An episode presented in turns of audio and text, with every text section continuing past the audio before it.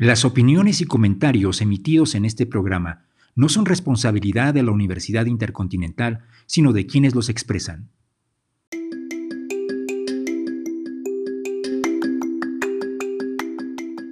La Universidad Intercontinental, a través de la División de Ciencias Sociales, presenta EduICast, el podcast de la licenciatura en Pedagogía e Innovación Educativa.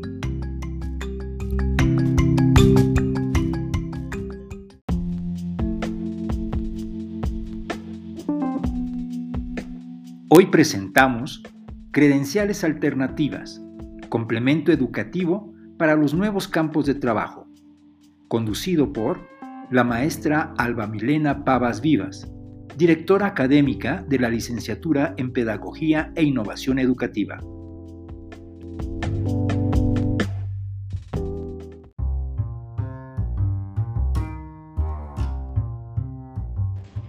Credenciales alternativas Complemento educativo para los nuevos campos de trabajo.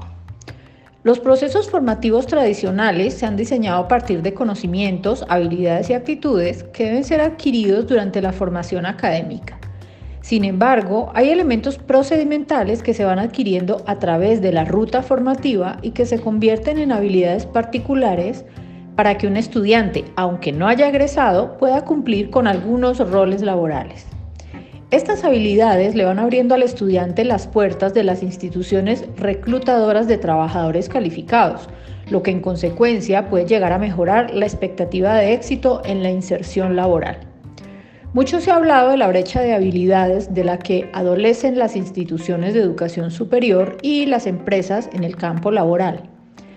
Hablar de esta brecha es hacer referencia a la disparidad que puede llegar a existir entre el diseño de los programas académicos y las demandas reales que el mundo laboral plantea.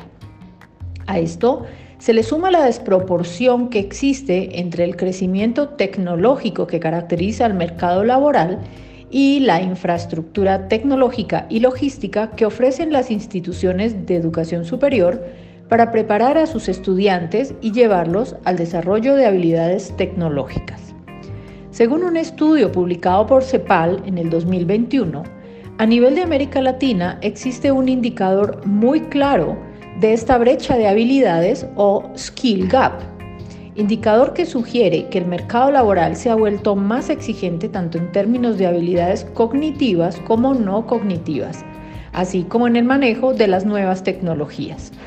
El anterior es un factor que se ha hecho evidente no solo a nivel de las fuentes de empleo, también en los programas de formación profesional y técnica. De hecho, frecuentemente se ha argumentado que existen factores determinantes en las instituciones educativas que contribuyen a incrementar la brecha de habilidades. Al respecto, señalan que la complejidad de los convenios institucionales, la falta de un sistema de certificación integral, la oferta limitada de habilidades tecnológicas y un débil sistema de incentivos para las instituciones educativas promueven el incremento de la brecha de habilidades. Este fenómeno representa entonces un reto importante para todos los sistemas educativos a nivel latinoamericano y en países emergentes de otras latitudes.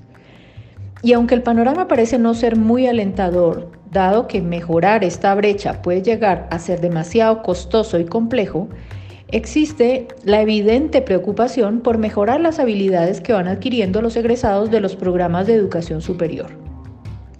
Siguiendo este objetivo, se puede implementar un programa de aprendizaje que se enfoque en los conocimientos, pero también en ciertas competencias alternativas que pueden certificarse en el transcurso de la formación.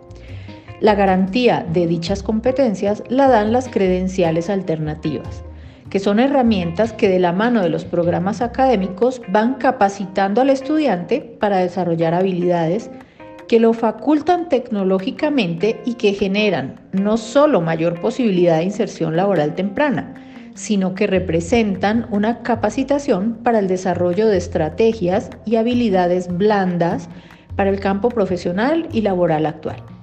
Será menester entonces, a nivel estratégico y operativo, que las instituciones de educación superior traten de gestionar la posibilidad de logro de estas credenciales a partir de convenios y vinculación con las empresas oferentes de capacitación tecnológica y digital.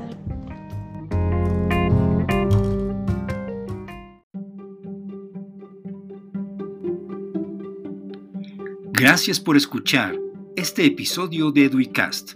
Hasta la próxima.